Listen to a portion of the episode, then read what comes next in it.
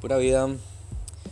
Hoy estamos con otro de los podcasts. Eh, como van a ver en estos primeros, esta primera seguidilla, como de los primeros cinco podcasts, son muy similares. Todos tienen que ver con la detección de, de las causas, ¿verdad? Del, de por qué, del porqué de la situación actual global. Eh, y en este voy a hacerlo como muy puntual. Voy a basarme un poco en, en la parte de los, de los apuntes destacados eh, de una de las charlas. Em, y dar un poquito de brochazos sobre algunas entidades de las que desconocemos cómo funcionan y que están eh, y que son una de las principales responsables eh, de las crisis de muchos de los gobiernos a nivel mundial. Pero de eso no nos hablan, ¿verdad? La mayoría de la gente lo que tiene en su cabeza en cuanto a los principales responsables son los gobiernos. Es el último responsable en la cadena. Pero hay estructuras de poder, ¿verdad?, que están superior a estos eh, que realmente son los que tienen a los gobiernos amarrados. Pero de esto no se hablan en los medios, porque, digamos, yéndonos un poquito más allá, y estos son los temas que se vuelven bonitos, donde la gente a veces todo le parece que estos tipos de cosas son teorías de, las, de la conspiración, eh, pero no, no, es la pura y real verdad. Eh, estructuras de poder del más alto nivel, por ejemplo como el Banco Mundial y el Fondo Monetario Internacional, que controlan eh, y tienen debajo del zapato prácticamente a muchos de los gobiernos. Bueno, entonces entrémosle. Digamos, esto sale de una charla también con el doctor Müller, del que se fue, hizo el análisis del artículo anterior, eh, y estábamos hablando básicamente de muchas de las eh, causas o situaciones de la desigualdad social, ¿verdad? ¿Qué está pasando? básicamente todo comienza arrancando con la estructura en la que somos formados, ¿verdad? Esto ya lo he repetido varias veces. Estamos formados bajo un sistema de enseñanza reduccionista. Eh, no sabemos abordar problemas, no sabemos eh, integrarnos, no sabemos trabajar de manera interdisciplinaria o transdisciplinaria eh, para buscar abordajes holísticos a, a, a problemas complejos. Y, el, por ejemplo, en la parte ya individual, viendo desde el punto de vista del ego, el sector empresarial está sobre el pueblo, o sea, la parte económica está sobre el bienestar general, los individuos están sobre el colectivo. Y el sector medioambiental trabaja eh, sobre intereses económicos cortoplacistas. Entonces esto va generando más y más inequidad. Y esa inequidad es la que termina siendo el detonante de situaciones actuales como las que estamos viendo brotar por toda Latinoamérica, que la están llamando primavera latinoamericana, básicamente como lo que pasó en Medio Oriente, que era la primavera árabe, eh, que se basó en una desestabilización económico, político, social de la región para generar disturbios y como dice el dicho, divide y vencerás.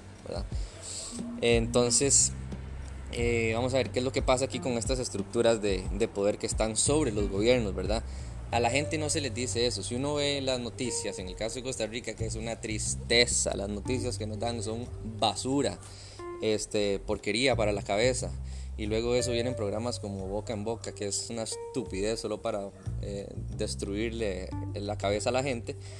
Em, aparece, no, no se habla de estas entidades, ¿verdad? Entonces vamos a hablar eh, un brochazo nada más, por ejemplo, del Fondo Monetario Internacional, ¿verdad? Estructuras como el Banco Mundial y el Fondo Monetario Internacional eh, funcionan bajo economías extractivas eh, y deterioran la salud económica, política y social de los países que solicitan de su ayuda.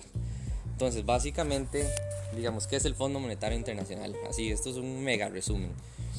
Eh, bueno, ellos se definen, se autodefinen como promotores de la estabilidad financiera y la cooperación eh, económica internacional.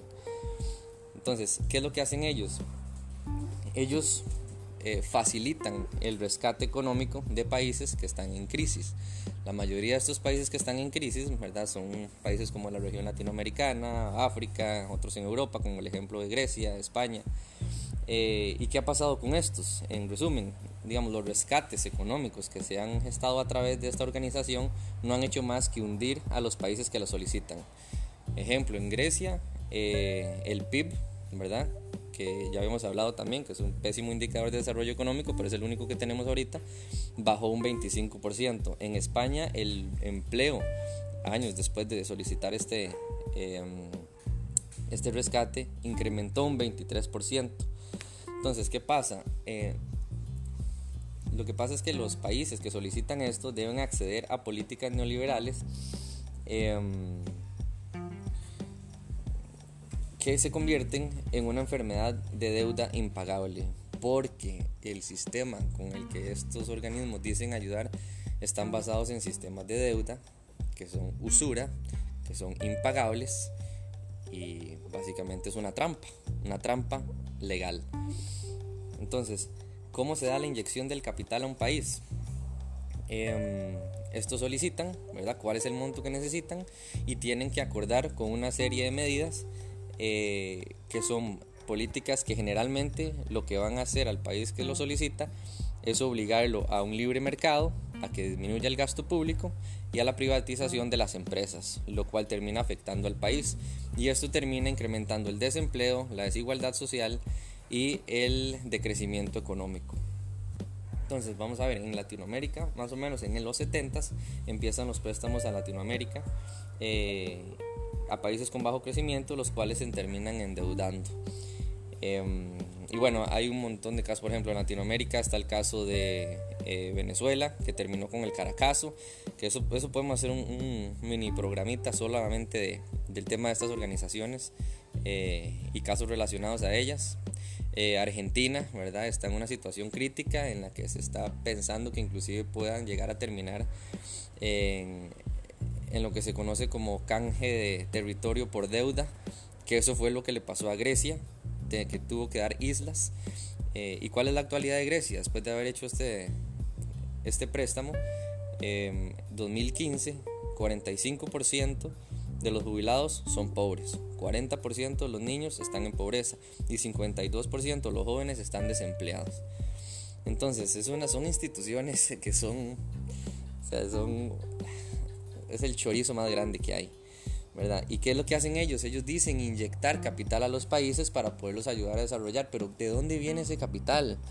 ¿Verdad? Muchos, o sea, ellos tienen su, estructura donde cada país que es miembro tiene que aportar para el Fondo Monetario Internacional para tener esa plata que luego se pueda prestar, pero la mayoría, el caso, lo que se hace es que estas instituciones, de estas grandes esferas, ellas pueden imprimir el dinero básicamente del aire prestárselo a entidades bancarias y que estas entidades son las que inyecten esta, eh, esta plata a la economía bajo intereses.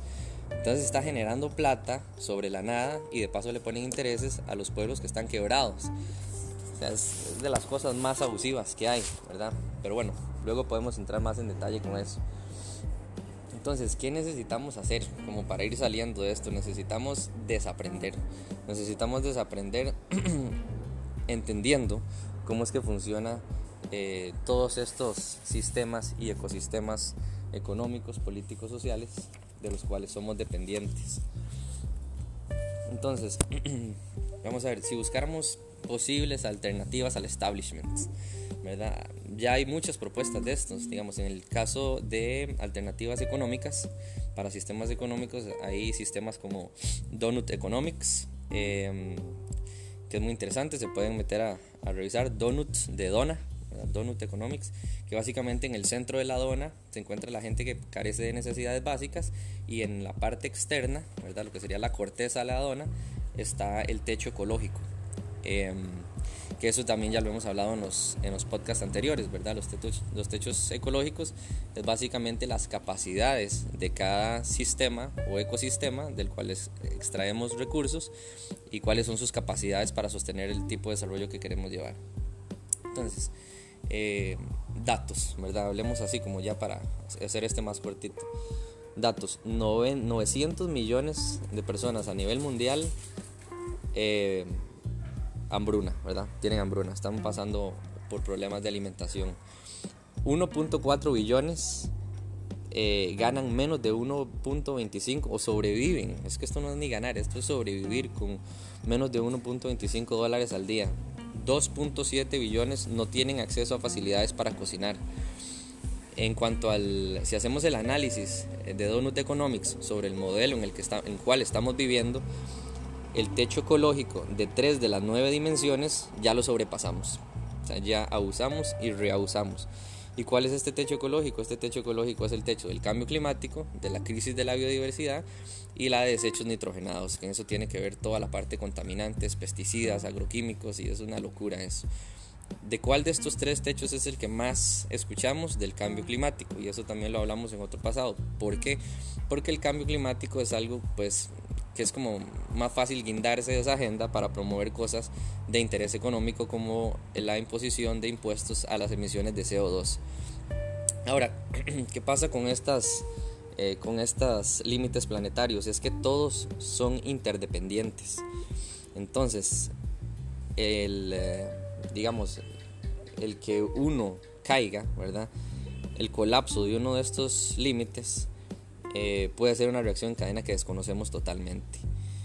Y tenemos varios ejemplos para hablar de esto, ¿verdad? Sobre las cosas que han pasado que desconocíamos que iba a pasar, pero eso también lo vamos a hacer en un nuevo eh, episodio. Y vamos a hablar principalmente de algunas enfermedades en vidas silvestres, como para ponerlo más en perspectiva.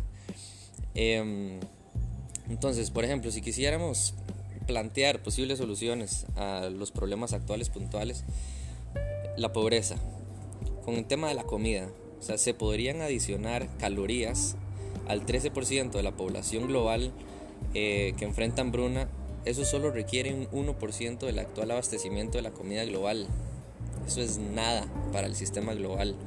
Trabajar sobre ese déficit eh, calórico que tienen muchísimas regiones. El 13% global se podría trabajar completamente si hiciéramos ese redireccionar, si pudiéramos redireccionar ese 1% del abastecimiento de la comida global. En el caso de la electricidad, eh, para abastecer el 19% de la población global que carece de energía, requerimos nada más, requerimos menos del 1% de incremento de CO2 de las emisiones. Entonces, o sea, podríamos realmente abastecer a todo eh, toda la población global que tengan sus necesidades básicas para por lo menos poder cocinar con menos del 1% del incremento de las emisiones de CO2. Em, al mismo tiempo, mientras trabajamos con abordajes regenerativos para reducirlas y secuestrar más CO2 a nivel de la Tierra. En el caso de los ingresos, podemos acabar con la pobreza de ese 21% de la población global que vive con menos de 1.25 dólares diarios, utilizando solo 0.02 del ingreso global. 0.2, perdón. Eso es nada. Eso es nada. Este es un sistema, un sistema egoísta, usurero, individualista, eh, que está siendo regido por una minoría que son esos, los que viven en esos sistemas. No conocen de las necesidades globales, no conocen de la solidaridad. Es gente que nació en una burbuja, no sabe nada y no le interesa nada. La gente tiene que entender que sea, estas instituciones que gobiernan el mundo, por decirlo así, no le interesa al mundo, solo les interesan sus propios beneficios. Vamos con más datos. Por ejemplo, el consumo excesivo de los, de los recursos que manejamos a nivel global está dado por el 10% de los más ricos de la población global. El 50% de las emisiones globales de CO2 son producto por el 10% de la población más rica. Los ingresos el 57% de los ingresos globales están en las manos de este 10%. ¿Cuáles otros los problemas? Las clases medias eh, aspiran a tener el estilo de vida eh, de las clases más altas, de las clases ricas, que, o sea, que evidentemente eh, están despichadas de la jupa con muchas de las cosas que hacen, ¿verdad? Y nosotros, ¿por qué queremos adquirir ese estilo de vida tan vano, tan burdo, ¿verdad? O sea, vamos a ver, no es por ponerse así que, ay, no, que el socialista y que este mae que se cree que no sé. No, no, no, no, o sea, todos con sus comodidades y viviendo como nos gusta, este, y cada uno tendrá sus gustos y todo, pero es que hay cosas que son absurdas, cosas que son absurdas. No podemos seguir con este sistema de consumo excesivo. Ahora, pensando en estas nuevas generaciones, si pensamos para el 2030, porque es que la gente cree, no, es que el futuro, ¿verdad? En el 2100, 2200. No, no, no, señores, para el 2030, a como va la cosa, va a ser otro mundo. En unos lugares va a ser mejor, en otros lugares va a ser peor. Pero el estilo de vida que llevamos y el desarrollo tecnológico va a favorecer a que esto sea totalmente diferente. Por ejemplo, la demanda global de agua para el 2030 está, está pronosticada para que se para que incrementen un 30% y la demanda de electricidad en un 50%. ¿Cómo? ¿Cómo vamos a dar 30% más de agua? Si estamos en un proceso de certificación global, ¿cómo vamos a dar 50% más de electricidad con los sistemas actuales? Eso tiene que morir. Entonces, y aquí dejo una introducción para, eh, para uno de los temas que más me gustan. ¿Cuáles son eh, una de las principales razones de injusticia? Eh, digamos, a nivel de lobbies, hay lobbies poderosos y grupos elites que se encuentran sobre los gobiernos y dominan sobre el interés común y marginalizan las comunidades y la humanidad como un todo. Ellos se infiltran, promueven su agenda, pagan al que tenga que pagarle, no importa si es del partido derecha, del partido izquierda, todos vamos a alinearlos al mismo, este, al mismo fin. Eh, y ese es el tipo de lobby que hacemos. Hay muchos tipos de lobbies, todos los países tienen tipos de lobbies. Eh, y hay lobbies más pesados que otros, ¿verdad? Porque eso nos podemos meter luego como el, por ejemplo, no sé, un ejemplo, lobbies pro Israel, este, lobbies sionistas, eh, lobbies de corporaciones gigantescas. A través del aprovechamiento de recursos naturales, ¿verdad? que se infiltran por los diferentes bandos para que no importa el que quede, sea A, B o C, todo el mundo promueva la agenda de ellos. Entonces la política y esta democracia se ve totalmente afectado y se convierte en una dinerocracia, eh, donde lo único que manda es la plata. Otra de las razones es que las políticas económicas mainstream fallaron en brindar crecimiento económico inclusive, inclusivo y sostenible. Eh, y ahí es donde entra el tema de que si nosotros evaluamos el crecimiento económico de los países a través de indicadores como el PIB, estamos eh, totalmente equivocados, porque dejamos de lado la evaluación de la justicia social y la integridad medioambiental. Eh, entonces, bueno, básicamente eso es un resumen de, lo, de los puntos de hoy, donde hemos puesto por encima totalmente al Dios dinero. Eh, nos hemos dejado alimentar por el ego brutalmente y el ego luego se alimenta del poder y funciona como funciona por sí mismo toma control de todo, de nuestras acciones y hemos dejado de lado lo que es la solidaridad y eso es algo que tenemos que cambiar totalmente. Entonces bueno, nos vemos en el próximo capítulo. Pura vida.